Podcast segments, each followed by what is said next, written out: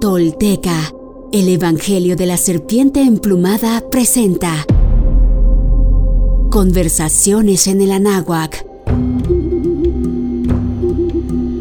Esta es una mesa de discusión insertada en distintas entregas de los capítulos de nuestra serie para discutir y desmenuzar no solo el libro del Evangelio de la Serpiente Emplumada de Frank Díaz, en el cual se basa nuestro podcast, sino todos aquellos temas derivados de la historia y los planteamientos filosóficos, antropológicos, históricos, sociales y culturales que propone el texto original y sus personajes. Moderador Alejandro Franco. Invitados Eduardo Dondé y Frank Díaz.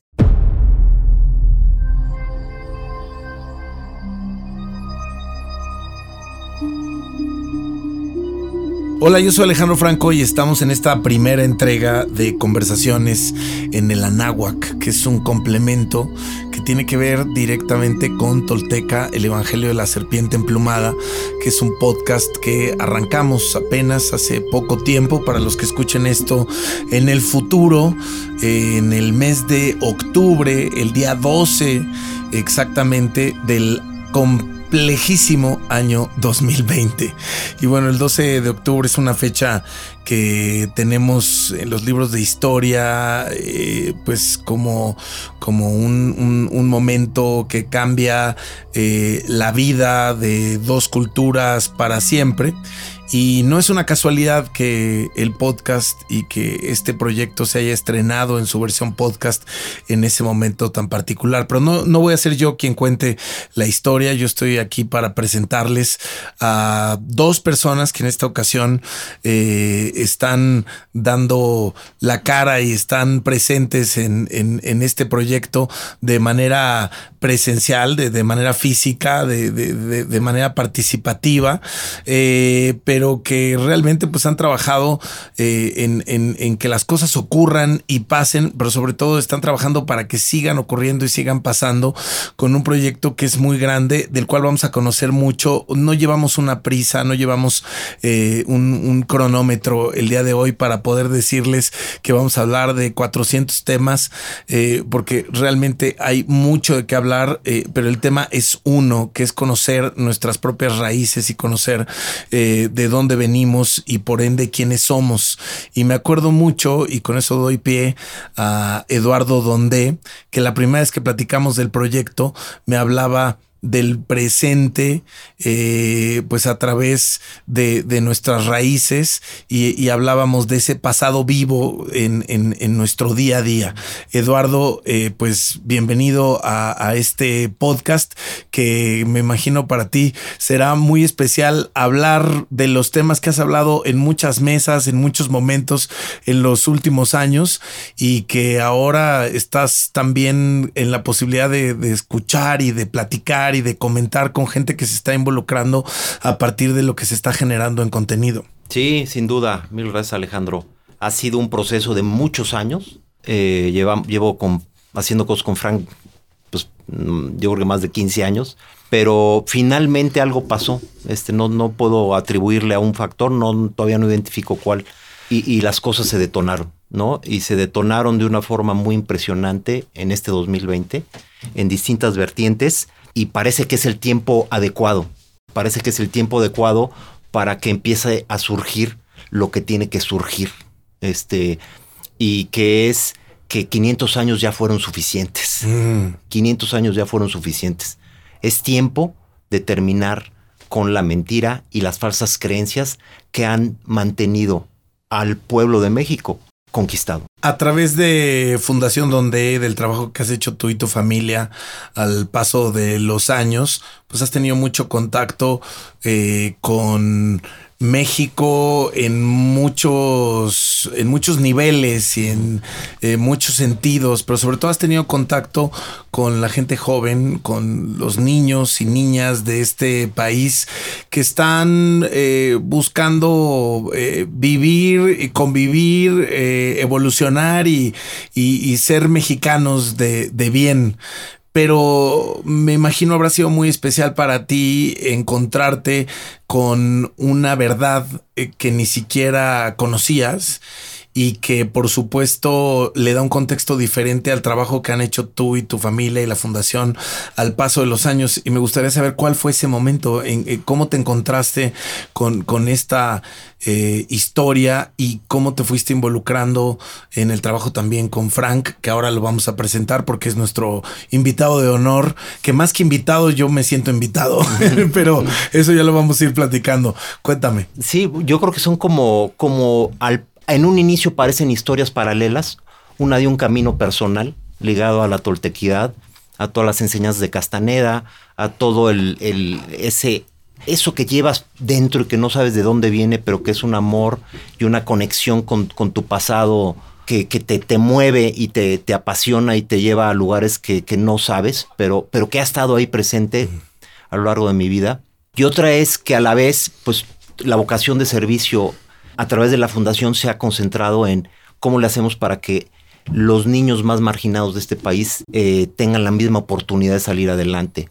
Eh, y entonces esos dos caminos que, mucho tiempo fueron separados, eh, llegó un momento en donde se juntaron paradójicamente o, o más bien como debería de ser, este, y se juntaron en el momento adecuado. ¿A qué me refiero que en, el momento adecuado?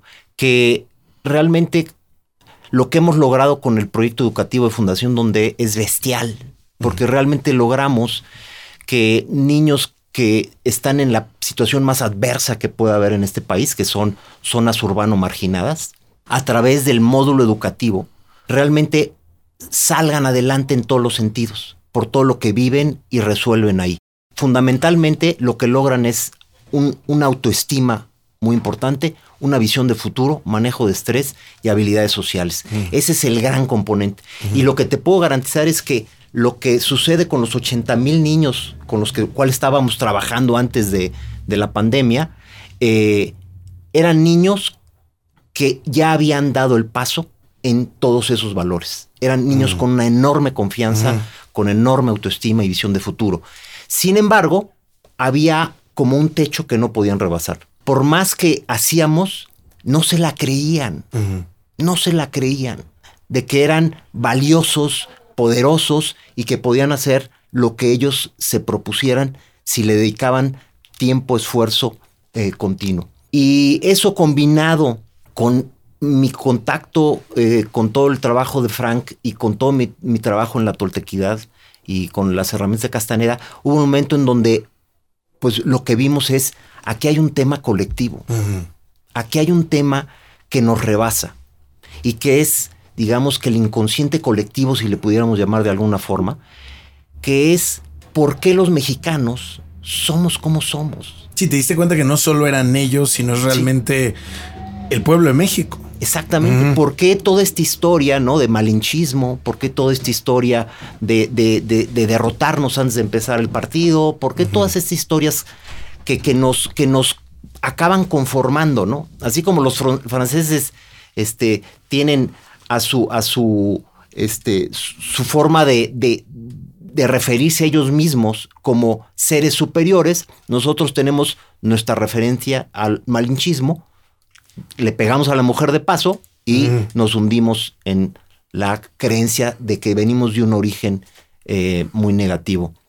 Entonces se cruzaron esos, esos dos momentos y bueno, pues creo que la hipótesis y lo que hemos estado trabajando y que se ha venido dando de una forma espectacular es que en efecto llegó el momento, después de 500 años, de identificar, conocer y saber que venimos de una cultura maravillosa, que el legado civilizatorio es espectacular y que es una responsabilidad de todos los mexicanos conocerla para ponernos de pie. Lo primero, primero que encontraste eh, de, la toltequidad, de la historia de Quetzalcoatl hecho hombre, de, de la náhuac, eh, del trabajo de Frank, ¿qué fue? Pues mira, a lo largo de, toda mi, vida me he metido a fondo a algunas, algunos caminos espirituales. Me he metido muy a fondo al yoga, al hinduismo en ese sentido, me he metido muy a fondo al budismo zen, este, por herencia tengo conocimiento del catolicismo, eh, y encontrar que tenemos un conocimiento y un camino espiritual en muchos sentidos superior y sobre todo sustentado en hechos, en fechas específicas, no en, no en, en 300 o 400 años después de escribir sobre alguien, ¿no? Eh, y ver en la práctica propia y personal el impacto de esas enseñanzas y, cómo se, se, reflejan en verdad. Es decir, cuando, cuando el legado espiritual lo ves traducirse en tu experiencia propia y en explicarte muchísimas cosas de las que suceden, pues acabas viendo que y, dándote cuenta que, que el legado espiritual de Anáhuac no es un legado de libro, es un legado práctico y que se manifiesta en la realidad. Y que es probablemente, desde mi punto de vista, el legado que la humanidad necesita para la siguiente etapa. Porque la humanidad conoce el budismo, conoce el catolicismo, conoce N número. La humanidad no conoce el legado de Anáhuac. Y cuando. Y quizás no, no lo habemos necesitado tanto como ahora. ¿eh?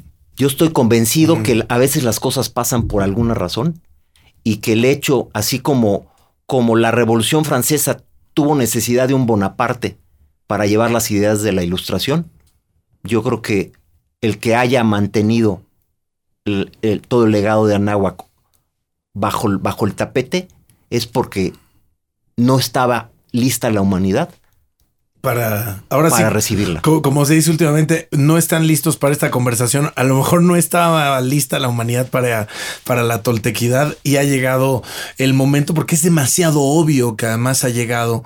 Hay una búsqueda, hay un, despertar de conciencia, esta contingencia sanitaria que hemos enfrentado como humanidad desde finales del 2019 y prácticamente todo lo que va en el 2020, cómo cambió nuestro día a día y cómo estamos eh, teniendo que ir hacia adentro, cuando no te dejan ir hacia afuera, cuando no puedes tener otros distractores más que estar contigo mismo, entonces empiezas a tener una búsqueda más profunda y por supuesto eh, que creo que esto eh, que, se está poniendo hoy en la mesa, que, que tampoco es que haya nacido en el 2020, ahora vamos a hablar de esa historia, hay muchos años de trabajo detrás, si está encontrando las ventanas, si está encontrando el camino para llegar a, muchísima gente, que no solamente debemos entenderlo para, cerrar esta, esta parte de la, de, la conversación de, lo que nos planteas y nos cuentas y nos compartes, Eduardo, hay que entenderlo, no es solamente para mexicanos,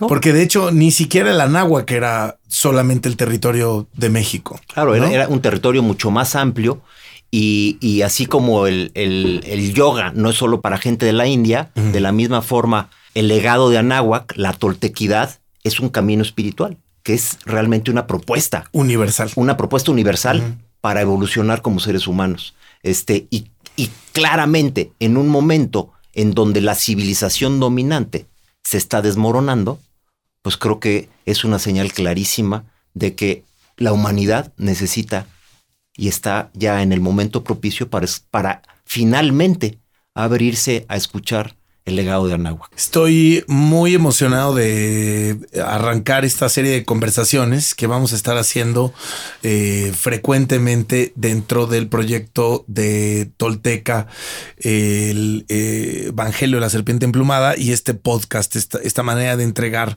eh, un, un, trabajo de muchos años. Y estoy emocionado justamente porque ese trabajo de muchos años ha recaído en, en un hombre y en un eh, personaje en particular que conoció esta historia quizás de manera epidérmica primero y que luego decidió ir hacia adentro y hacia adentro y hacia adentro, me imagino que acompañado eh, en algunos momentos, solo en otros, eh, pero muy convencido de querer llegar a algo. Por lo menos esa es la impresión que me da y que me dio a partir de que tuve la posibilidad de leer el libro. Ese libro que mucha gente cuando les les he contado fuera de un micrófono de su existencia. Todos me preguntan dónde está. El libro existe, el libro llegará, el libro eh, estará en las manos de, todos ustedes que nos escuchan, pero por ahora creemos que una buena manera de hacer una presentación en sociedad del mismo pues es justamente este podcast. Y bueno, me refiero a Frank Díaz. Frank Díaz eh, que ha trabajado por muchísimos años en este proyecto como investigador, como historiador, pero también creo que ya eh, como parte de, la cultura y de la comunidad tolteca que, hay eh, en, México y en el mundo actualmente, porque sí lo hay, porque hay mucha gente que va conociendo esta historia y que va entendiendo y, la verdad es que yo me, yo me debo sumar de, manera natural porque a partir de que conocí del proyecto y que empecé a leer el libro, eh, me di cuenta que era algo que tenía que haber llegado y que en donde yo tendría que tener alguna participación como un eslabón más de todo lo que se está formando.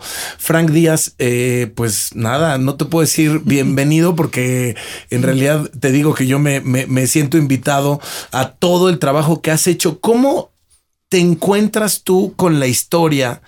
de, de Quetzalcoatl, cómo conoces la historia de la Nahua, cómo, cómo llega a ti y a tu vida y en dónde estabas en ese momento, hace cuántos años. Oh, pues... Eh, Qué pregunta, ¿no? Sí, tengo que hacer memoria. ¿eh? Eh, era muy joven, de hecho era niño, cuando me encontré con, por primera vez con las historias de Anagua, con los mitos de Anagua. Tengan en cuenta una cosa, México, como dice un amigo, es la locomotora de Latinoamérica. Por lo tanto, en los demás países de Latinoamérica, finalmente México marca la cultura. Así que en la escuela, desde primaria, ya nos estaban hablando del Popol Vuh, de los mitos de acá. Bueno, la visión que, tiene, se tiene comúnmente ¿no? de estas cosas. Eh, pero por lo menos era un punto de referencia. Entonces, hace, ¿qué será? Como en el año 83, por ahí, eh, empecé a investigar en, en las fuentes, es decir, en las crónicas que elaboraron los, españoles, pero también los nativos de México a raíz de la invasión, crónicas del siglo XVI. Y encontré que aparece con frecuencia Quetzalcóatl, pero no como un dios, sino como un estado de conciencia. Porque cuando las crónicas hablan de Quetzalcóatl, inevitablemente hablan de su profeta, hablan de la persona. De ninguna manera se trata de un espíritu allá en el cielo, sino de una persona que por eh, su trabajo, por su esfuerzo, alcanzó el estado de Quetzalcóatl. Mm. Una cosa interesante es que todos estos profetas de Quetzalcóatl, estamos hablando aquí de Seacatopilsin, pero ese es el último. Hubo otros, Nanahuatzin y otros que hubo en la historia, no fueron personajes que bajaron del cielo. Mm. Son personajes comunes y corrientes. Evolucionados. Eh, evolucionaron por su propia fuerza, porque tenían ganas de hacerlo. Es decir, dejaron un modelo, un modelo real, plausible, un modelo humano de desarrollo. Eh, no se trata de que hayan bajado de, de las nubes con una palanca divina, esa, esa imagen no existe en el México, no existía en el México antiguo.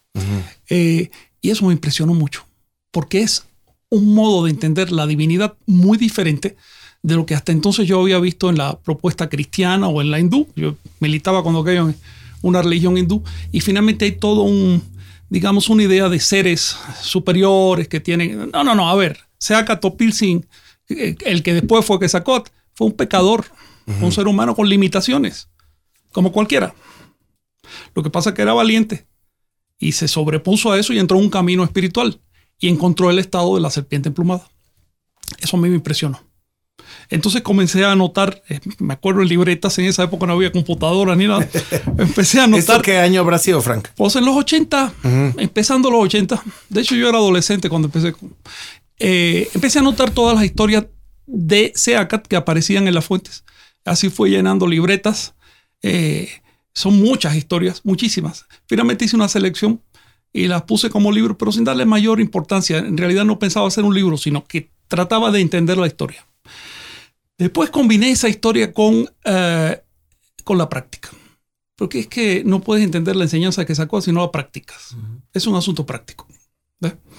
Eh, tuve la suerte de leer la obra de Castaneda, que me dio un norte me dijo, a ver, estos son metáforas, tienes que encontrar lo que hay detrás de la metáfora. No te quedes en la, en la descripción eh, superficial. Investiga, medita, ensueña, recapitula, haz tu trabajo. Y ya cuando tengas las herramientas, entonces cáele a la historia. Y empecé a ver que realmente es un camino de desarrollo. Es un camino espiritual. Esta historia está guiada por un ser al que llamaban Tezcatlipoca, que en realidad más que un ser, es una propuesta de acción. Es una incitación a practicar, a poner en práctica los principios toltecas. De modo que la historia, más que un, eh, una búsqueda o un interés literario, fue eh, un interés muy personal.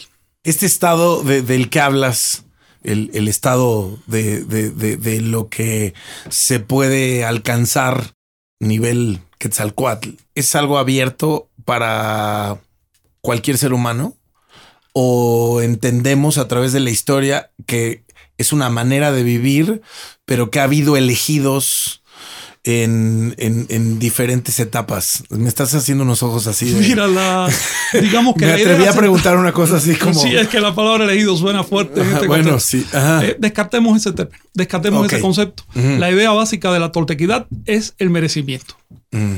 Así que nada de elección, sino te lo tienes que ganar. Es que tenemos que desaprender un montón de cosas, ¿no? Mm. Porque, porque traemos el el, elegido, el uno, el... ¿No? Que eso es lo que desempodera al ser humano. O sea, el, elemento fundamental por el cual nos tienen donde nos tienen, de rodillas o tirados al piso, es pensar que no tenemos ese potencial. Cuando en realidad, cuando ves el legado de Anáhuac, ves el camino de Quetzalcoatl y empiezas a practicarlo, te das cuenta que todos tenemos el potencial de alcanzar ese lugar divino por, por llamarle divino, pero es un estado de conciencia más elevado al que hemos tenido y hemos vivido como humanidad. Y es un status quo que, nos va llevando por un camino muy cómodo, pero muy mediocre. O sea, porque, porque entonces eh, sabes que, que, no eres el elegido y entonces, pues un poco como que te despreocupas. Dices, bueno, no es mi trabajo. Para eso llegan los elegidos cada determinado tiempo y entonces no es algo de lo que yo tenga que participar. Claro, no tengo que comprometerme con el asunto.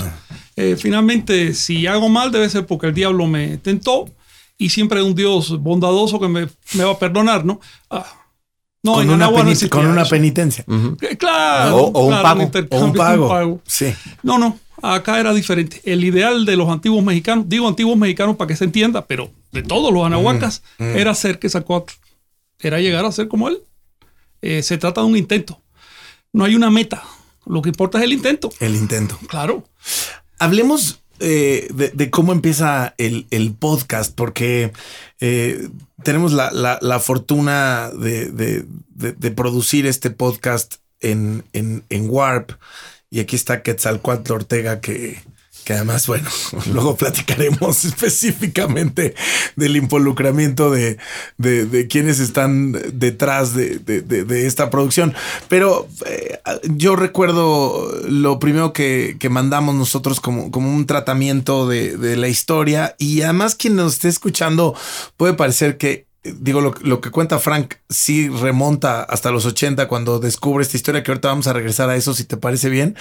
Pero eh, eh, esto que estamos hablando nos tomó algunas semanas a partir de, de, si tomamos la fecha del 12 de octubre hacia atrás, estamos hablando de días, semanas, donde, donde hablábamos mucho del tema y donde se tomaron decisiones. Y tú decías, Eduardo, es muy importante entender la base el, universo de la náhuac, la composición incluso geográfica, ¿no? De, dónde a dónde, qué significaba el anáhuac, por qué incluso en lugar de México quizás eh, deberíamos llamarnos Anáhuac. Eh, podría tener mucho más sentido. Eh, cómo, cómo, podríamos describirle a la gente que nos escucha ese territorio, ese mundo tolteca? porque estamos en un punto en que hay gente que piensa que hablar de, un tolteca es hablar como de un azteca o un maya, etcétera, que es, que es una persona, o es que era, que era una, raza, una raza, etcétera. O sea, nos estamos teniendo que regresar incluso a la base de lo que han sido nuestras creencias, viviendo, naciendo y estudiando y creciendo en México. Que, tenemos totalmente en, otro lugar. A ver, empecemos. El territorio de la Nahua, que era frontera de Estados Unidos y Canadá, más o menos, hacia hasta Nicaragua. Eh, frontera es una palabra muy eh, occidental. Digo, bueno, ahora por ubicarla en la Sí. realidad actual. Era una cuenca cultural. Anagua era y sigue siendo una cuenca cultural. Es decir, tiene una zona nuclear. eh, Su epicentro, su punto central está donde se tocan Veracruz y Tabasco. Ahí está. Fue donde los olmecas hicieron sus capitales. Y empieza a irradiar.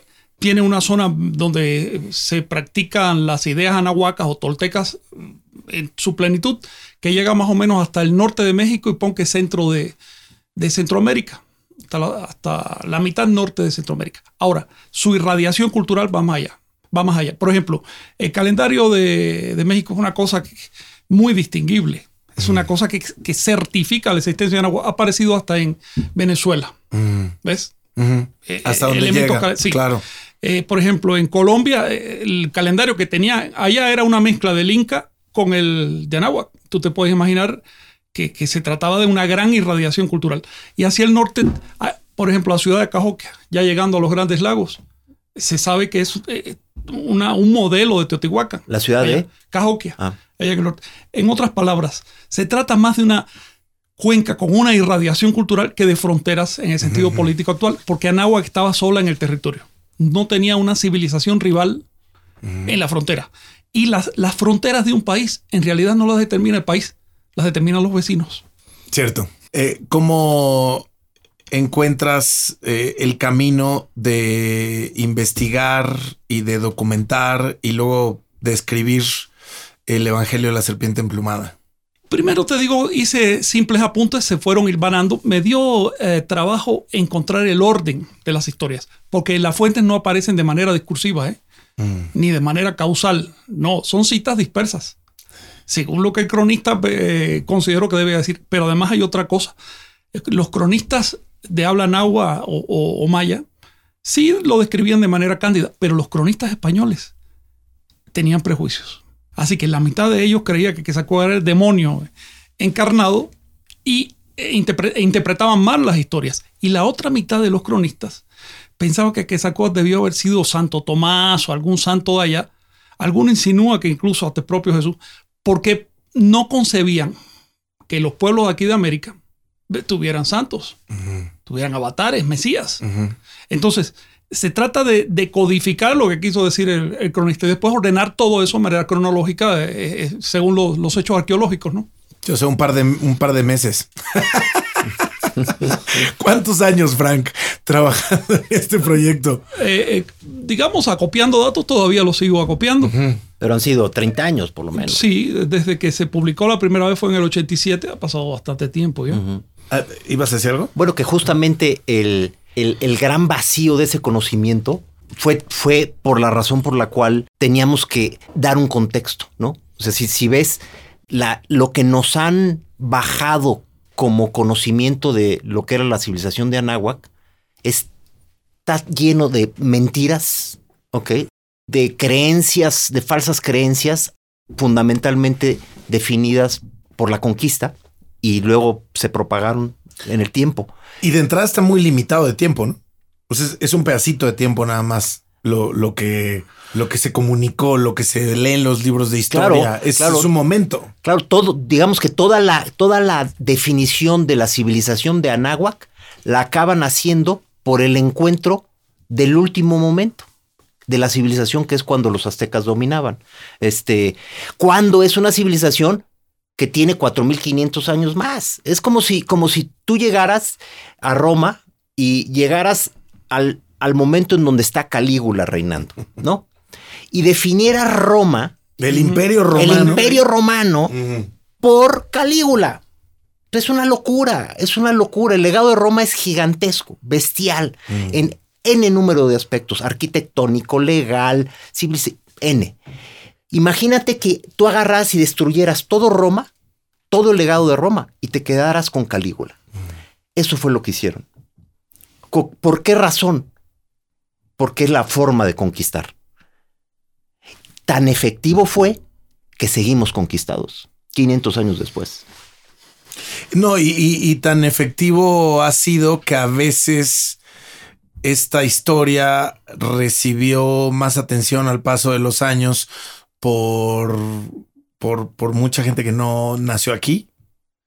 eh, y estoy hablando gente que venga de Europa, de Asia, de un montón de lados, porque nosotros incluso eh, damos por hecho que ahí están nuestras zonas arqueológicas, ahí está nuestra historia, pero no había un, un, eh, un espíritu de, de, investigación, de ir más allá, de, estábamos dando por hecho que las cosas fueron como, como nos plantearon que fueron y no estábamos yendo más allá. Es que somos sujetos de la hipnosis que se, que se metió en el pueblo mexicano. La hipnosis para crear que somos basura y que debemos sentirnos vergüenza por nuestro pasado. Entonces, claro, llega un, un extranjero, vete a Otihuacán y, se cae de rodillas y dice, ¿qué es esto? Es bestial. ¿Y cuándo fue hecho? Ah, no, pues fue hecho en, en, el año 500. dices, ¿cómo puede ser que una civilización que están diciendo que son salvajes haya creado esto? Y para el europeo que llega o el japonés que llega, le hace un cortocircuito y dice, esto no tiene sentido. Y nosotros que vivimos aquí, no nos damos cuenta. ¿Por qué? Porque nos han hipnotizado desde hace 500 años. Y es tiempo de que esa hipnosis se detenga y que podamos ver, ahora sí, con nuestros verdaderos ojos, el gran legado de Anáhuac. ¿En qué momento, Frank, te diste cuenta de la relevancia de, de la historia? Y me imagino que habrá sido incluso un poco difícil de creer al principio que no hubiera muchas cosas publicadas o que alguien no hubiera puesto orden antes. O sea, porque fue como descubrir algo y decir cómo, se nos está, cómo se les ha pasado por tanto tiempo, ¿no? Pues sí, la verdad era muy niño cuando me eh, dejé atrapar por, por estos asuntos. Eh, en parte por mis estudios, te digo que allá donde nací, pues se estudiaba mucho la historia de México. Ahora, eh, ah, a medida que que pasaba el tiempo, eh, sí, esa fue la pregunta. ¿Por qué no se le presta más atención? ¿Por qué, por ejemplo, no hay buenas traducciones? ¿Por qué eh, estás viendo personas que, hombre, el mejor calendario, la mejor astronomía de su época, con mucho, y me dicen que eran caníbales sacrificadores? Eh, a ver, no entiendo. Me estás diciendo por aquí que solo sabían contar hasta tres, pero es que yo estoy viendo evidencia de, de ciencia de cosas adelantadas. No, aquí hay, aquí hay algo mal. A medida que empecé a estudiar el tema, vi que hay una manipulación despiadada de la historia. De hecho, no es historia lo que se le ha informado al pueblo mexicano y al pueblo latinoamericano en general. Eh, no es historia, son eh, proposiciones eh, coloniales con un objetivo, crear un estado de identidad tal que la gente acepte la colonia, la colonia y la neocolonia, por cierto.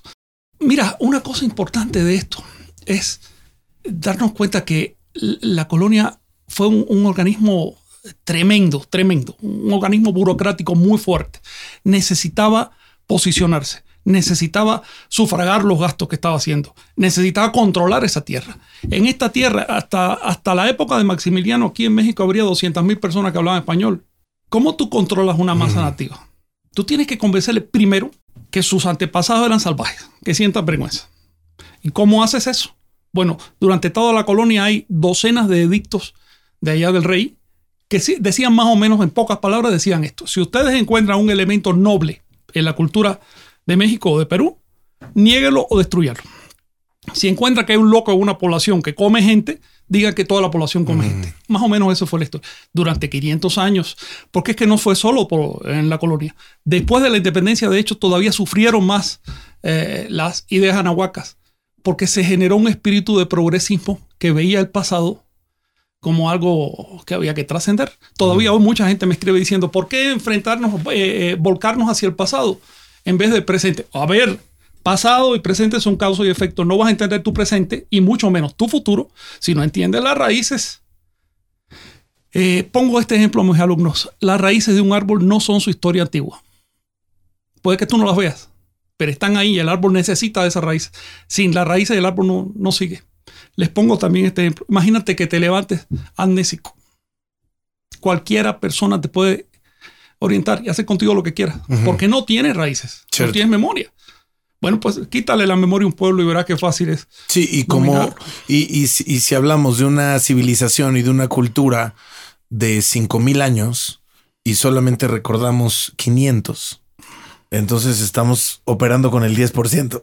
No, Bueno, es- solo tenemos el 10% de información de quiénes somos realmente. Incluso, incluso te diría, no, no es, no es ni esa proporción. Estás hablando que de los 4.500 los redujeron a 10, 20 años, que es el, el encuentro, digamos que con los aztecas y el último, la última etapa mexica en, en Anáhuac. Entonces todavía la están reduciendo a una infinitésima parte de lo que es el legado en todos los sentidos, no solo en tiempo, sino en legado, en cultura, en conocimiento, en ciencia, que son infinitos los que, lo que se desarrolló en, en Anáhuac. Ha- Hablemos un poco más de, de eso. Yo, yo te he escuchado mucho en, en conversaciones que hemos tenido acerca, acerca de la civilización de la náhuac y de las cosas que ya ocurrían en esta parte del mundo que no estaban ni de cerca ocurriendo o que ocurrieron muchísimo tiempo después en otros lugares. Eh, En el podcast se habla y se escucha y además siento que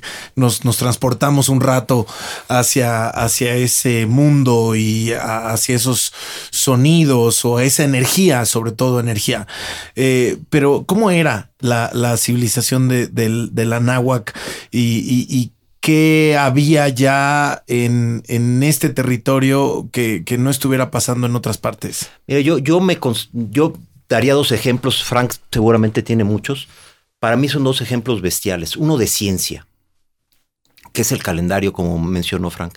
Como una civilización que supuestamente es salvaje y que va a ser civilizada por una horda de, de- marinos, eh, pudo haber creado un calendario tres mil años antes o cuatro mil años antes tan preciso que es más preciso que el que hoy usamos. O sea, es, es bestial. O sea, te refleja. Sí, el, apret- el apretón de tuerca actual es mucho más es- frecuente es- que, que ese que- que calendario. ese, es mucho más preciso. ¿Qué hay detrás de un calendario mucho más preciso que el que el mundo tiene miles de años después? Pues que había ciencia muy avanzada miles de años antes y que no, el producto de un calendario como ciencia avanzada no es producto de la casualidad, es producto de un cúmulo de conocimiento a lo largo de muchos y muchos años. Tan es así que Occidente le tomó más de 3.000 años sacar su calendario gregoriano. Entonces, si a ellos les tomó 3.000 años sacar el calendario gregoria- gregoriano, que debe haber aparecido en qué época? En 1600. 1582. 1582. Y el calendario de Anáhuac por lo menos identifica 3500 años antes y es más preciso. Yo lo que digo, ¿quién vino a civilizar? Hay una evidencia contundente de ciencia que no pueden decir que este pueblo era salvaje, sino lo único que podrían decir, este pueblo está muy por encima civilizatoriamente en materia de ciencia de nosotros. Salvaje fue haber destruido tanto. Sin duda, lo que hicieron fue realmente para poder conquistar, destruir las evidencias. Y yo pondría otra evidencia que en su momento hablaremos más a detalle porque vendrá en el podcast, que es la educación. ¿Ok? Para mí, eh, uno de los elementos más poderosos de una civilización es cuando logra construir una educación pública, gratuita, sin distinción de género. ¿Cuánto le tomó a Occidente? Veamos la construcción de Occidente. Occidente se construye fundamentalmente por tres civilizaciones madres, que es Mesopotamia, Creta y Egipto. De ahí deriva Grecia, Roma, ¿no? Este, y se acaba creando una, la civilización que hoy conocemos. ¿Y cuándo aparece la educación pública gratuita sistematizada? ¿No? Porque evidentemente podía haber educación pública eh, o gratuita a los que se metían en los monasterios, etcétera, pero pública como sociedad. Sí. Que una sociedad que diga, sin importar cuántos recursos tiene el papá, sin importar qué género, sin importar qué raza, todos los niños tienen que ser educados de forma generalizada, gratuita y sin distinción de género. Le tomó a Occidente que llegara la ilustración, las ideas de la ilustración, por ahí de, de 1700, le tomó una revolución para destruir al régimen anterior que jamás hubiera permitido una educación pública gratuita sistemática Y le tomó a un conquistador como Napoleón Bonaparte esparcir ese conocimiento. ¿Ok? Para que pudiera aparecer la educación pública gratuita sistematizada. Por ahí de 1870, 80. ¿Ok? Además, con fines de explotación. Porque que era es muy reciente. que- pero estás hablando, estamos- estás hablando de 1870. Sí. Piensa que la civilización de Anáhuac lo tenía mil años antes.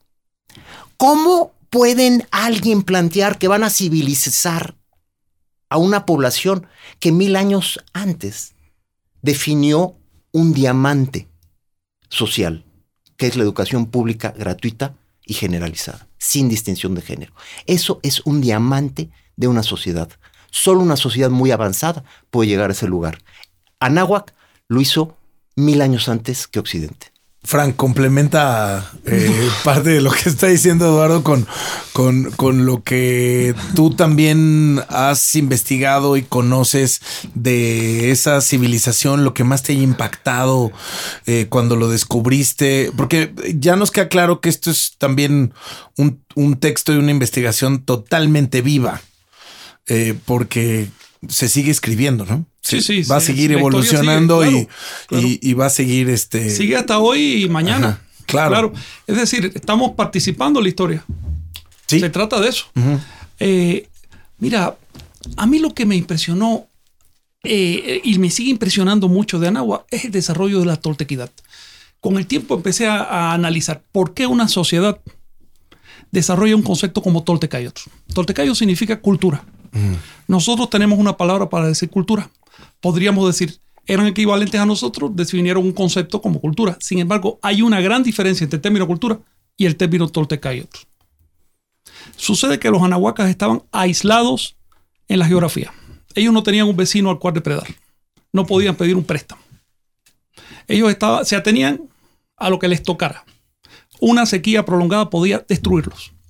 El hecho de que esta sociedad creciera al nivel de una civilización y se sostuviera durante milenios con alta creatividad, lo que quiere decir que había condiciones de libertad, había entusiasmo social, indica que consiguieron homogeneidad, organización, sin que ésta fuera opresiva para el individuo. Esa organización se llama toltequidad.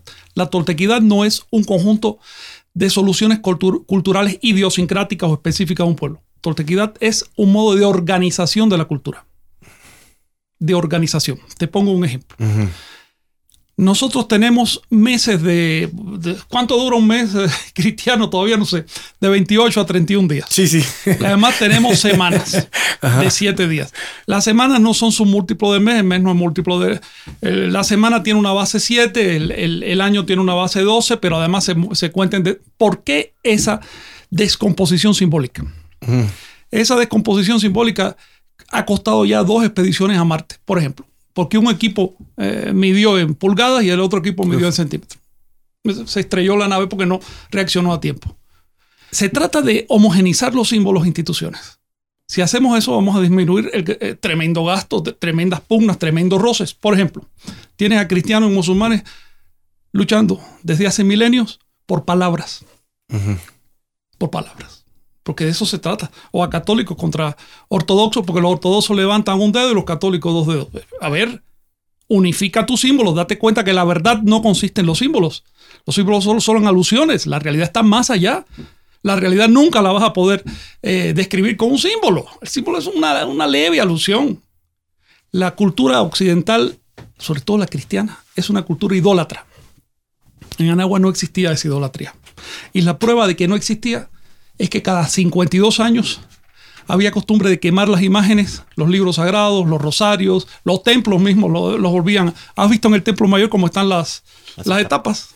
Cada 52 años soterraban el templo con todos sus utensilios y demás, para que la gente no se apegara a la imagen, para que la gente fuera capaz de ver lo que hay más allá de ella. ¿Ves?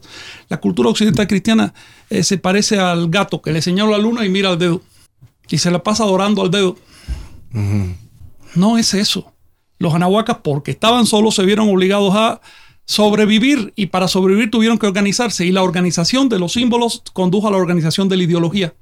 Entonces tenemos el caso de un Moctezuma, que, o Motecuzoma, que escribía poemas de los más místicos y un Nezahualcóyotl que no era creyente. y convivían y se daban la mano y eran, es decir, libertad de creencias. Todavía nos falta aprender eso. Nos falta aprender mucho eh, porque además es eh, una eh, posibilidad existente, viva, latente, el que nos sintamos más identificados con la historia y con lo que estamos conociendo y lo que estamos a punto de conocer y lo que va evolucionando en, la investigación y cuando venga el libro, etcétera, pero, pero sobre todo en, las conversaciones, ¿no? O sea, creo que va a ser eh, muy rico tener este ejercicio como, como el que estamos haciendo hoy, porque las conversaciones y, la energía de, platicar esto, de, ahora sí que de bajarlo, eh, nos van a abrir muchas posibilidades. O sea, es realmente una puerta abierta a replantear, a desaprender muchas cosas. No sé si, si, lo estoy diciendo bien en ese sentido, pero, pero no, no, sabemos todavía incluso el potencial que tenemos de manera personal de a dónde vamos a, llevar eh, estas reflexiones, estas filosofías, estas nuevas maneras, nuevas y al mismo tiempo son nuestra raíz. Pero, pero es, es, es, interesante a lo que voy es, a ver si lo logro bajar. Mm. Es quiénes somos ahora, también está determinado por cómo nos educamos, cómo nos educaron, nuestras influencias, lo que tiene que ver con nuestra religión, a quienes nos educaron católicos, etcétera. Pero quiénes vamos a ser a partir del conocimiento que llegue basado en la toltequidad, por ponerlo así, en esta mesa, porque de esto estamos hablando, es muy interesante y no lo sabemos, no lo podemos dar por hecho porque entonces no, no es que dejemos de ser nosotros mismos, quizás vamos a ser más nosotros de lo que hoy somos. ¿no? Eh, no solo hay un potencial en lo individual, sino en lo social también. Por eso estamos hablando acá. Por eso estamos hablando acá. Pero para eso es necesario que la sociedad tome conciencia de sus raíces y de que las raíces no son historia antigua sino son formas de vida, causa y efecto. Este, este fenómeno de que pasado y futuro están involucrados en el presente eh, se expresó a través de las profecías, del tema de las profecías. Le llamamos profecías, es una palabra cristiana, no describe exactamente eh, la unidad cultural de la que estamos hablando, pero en el México antiguo había personas que estudiaban la historia para encontrar las pautas, los ciclos, cómo ser, las pautas sociales sobre todo, pero también las astronómicas, el ciclo de fertilidad, una serie de cosas para poder predecir. Si la sociedad eh, mexicana actual cobrara conciencia de sus raíces, nada podría impedir que México volviera a ser una potencia mundial. Eso podría ocurrir en seis años, así de, rápido. Es decir, hay precedentes de que sociedades que han cobrado conciencia de sí se han levantado rápidamente. Por eso también me imagino yo que hay tantas personas en este momento buscando ver cómo eh, te escamotean te mistifican, te estafan tu propia historia. Eso pasa constantemente. No creas que es solo por ignorancia. Hay personas que deliberadamente no quieren que conozcas tu historia. Y, yo creo que uno de los puntos fundamentales aquí es que el potencial es enorme porque las raíces están y lo que yo siempre hablo es que el espíritu jamás fue conquistado.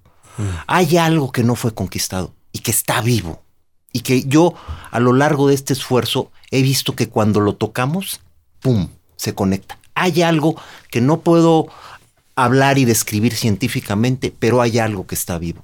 Nuestra raíz con Anáhuac está presente. Por un lado. Por otro lado, también lo que diría es, la toltequidad habla de fundamentalmente merecimiento. Nuestro potencial es enorme, pero solo a través del merecimiento, solo a través del trabajo, el conocimiento, la preparación y la práctica podemos alcanzar lo que potencialmente podemos alcanzar como sociedad y lo que puede aportar Anáhuac al mundo. Pero es una responsabilidad como habitantes del antiguo Anáhuac el que nos preparemos, el que conozcamos y los aquellos que nos escuchen en este diálogo, yo lo que les diría es, yo estoy aquí como uno, una persona responsable de hacer ese trabajo. Pero soy una.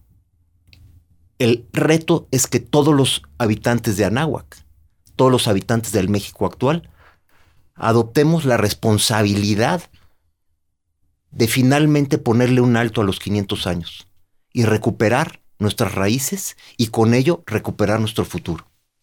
Hablemos brevemente para terminar esta primera conversación en el Anáhuac de Nación Tolteca. Me parece muy importante hablar de ese proyecto. Luego hablaremos ya en específico y tendremos muchas conversaciones al respecto y acaba de haber además un lanzamiento eh, a la par eh, de, lo que está ocurriendo con el podcast que habla de la toltequidad y que habla justamente de varios de los principios de los que estamos hablando el día de hoy. Pero para quienes nos están escuchando por vez primera, para quienes no están familiarizados, eh, me gustaría eh, contar la historia del proyecto de Nación Tolteca eh, y, de dónde está parado hoy en día. Bueno, justamente el, proyecto de Nación Tolteca es realmente lo que identifica una nación es cuando un grupo de seres humanos tiene un fin común. ¿Ok? incluso yo te diría que no importa si hay territorio o no lo hay, es un fin común. Y si le pones a nación la palabra tolteca, no estás hablando de una nación basada en un territorio o en, una propuesta económica. Estás planteando una nación basada justamente en un camino de desarrollo como ser humano.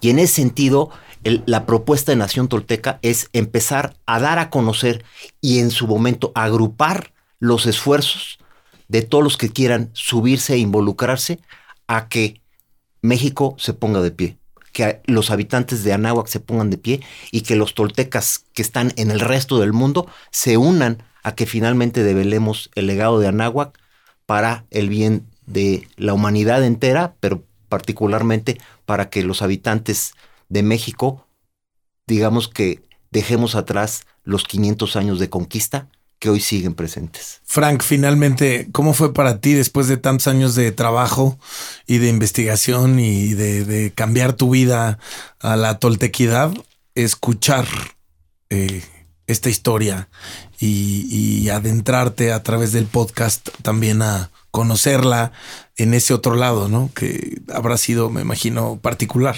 Eh, me han impresionado los podcasts. Me parece que están muy bien hechos. Creo que eh, dignifican la historia, les, están dando a ustedes un tono poético muy, muy hermoso. Están también eh, descubriendo aspectos. Luego cuando escribes una historia que es una biografía y que tiene que estar limitada por las fuentes, eh, no puedes escribir más de la cuenta porque ya sería ya fantasía. Pero ustedes sí tienen esa posibilidad de ir un poco más allá y explorar aspectos de la historia, incluso aplicaciones. Me parece muy bien, estoy muy contento con ese trabajo. Pues yo estoy muy contento de, haber sido yo el que tenga la posibilidad de platicar eh, con ustedes dos en esta primera conversación. Esto va a ser frecuente, es una conversación abierta y vamos a tener muchos invitados y vamos a tener la posibilidad de volver a platicar los tres, pero también va, otras voces estarán ocupando esta mesa. Lo mm. que queremos es realmente eso, abrir las puertas, generar una conversación y, que esto eh, sea participativo y que vayamos entendiendo y conociendo más de quiénes somos y de nuestras propias raíces. ¿Algo que quieras agregar, Eduardo? Pues nada más yo insistiría en invitar, ¿no? Yo digo, 500 años ya fueron suficientes mm. y es responsabilidad de todos, eh, todos los que vivimos en el México actual, eh, conocer nuestro legado y ayudar a que otros lo conozcan. Y en base a eso, ponernos de pie porque llevamos 500 años hincados el, potencial de los habitantes de Anáhuac y el legado que tenemos es uno de los legados más importantes de la humanidad. Así lo creo, llevo muchos años viéndolo, viviéndolo, practicándolo y abiertamente conociendo otras grandes civilizaciones, otros grandes caminos espirituales. Con toda confianza que da la práctica de muchos años, puedo decir que el legado de Anáhuac es el legado que la humanidad necesita en este momento y que todos los habitantes de este país somos responsables de conocerlo y practicarlo. Gracias, Frank Díaz. Gracias. Gracias, Eduardo Donde Yo soy Alejandro Franco. Esta es la primera emisión de conversaciones en el Anáhuac dentro del proyecto de podcast Tolteca, el Evangelio de la Serpiente Emplumada. Hasta la próxima.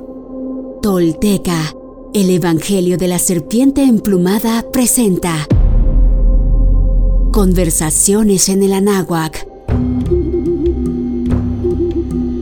Esta es una mesa de discusión insertada en distintas entregas de los capítulos de nuestra serie para discutir y desmenuzar no solo el libro del Evangelio de la Serpiente Emplumada de Frank Díaz, en el cual se basa nuestro podcast, sino todos aquellos temas derivados de la historia y los planteamientos filosóficos, antropológicos, históricos, sociales y culturales que propone el texto original y sus personajes.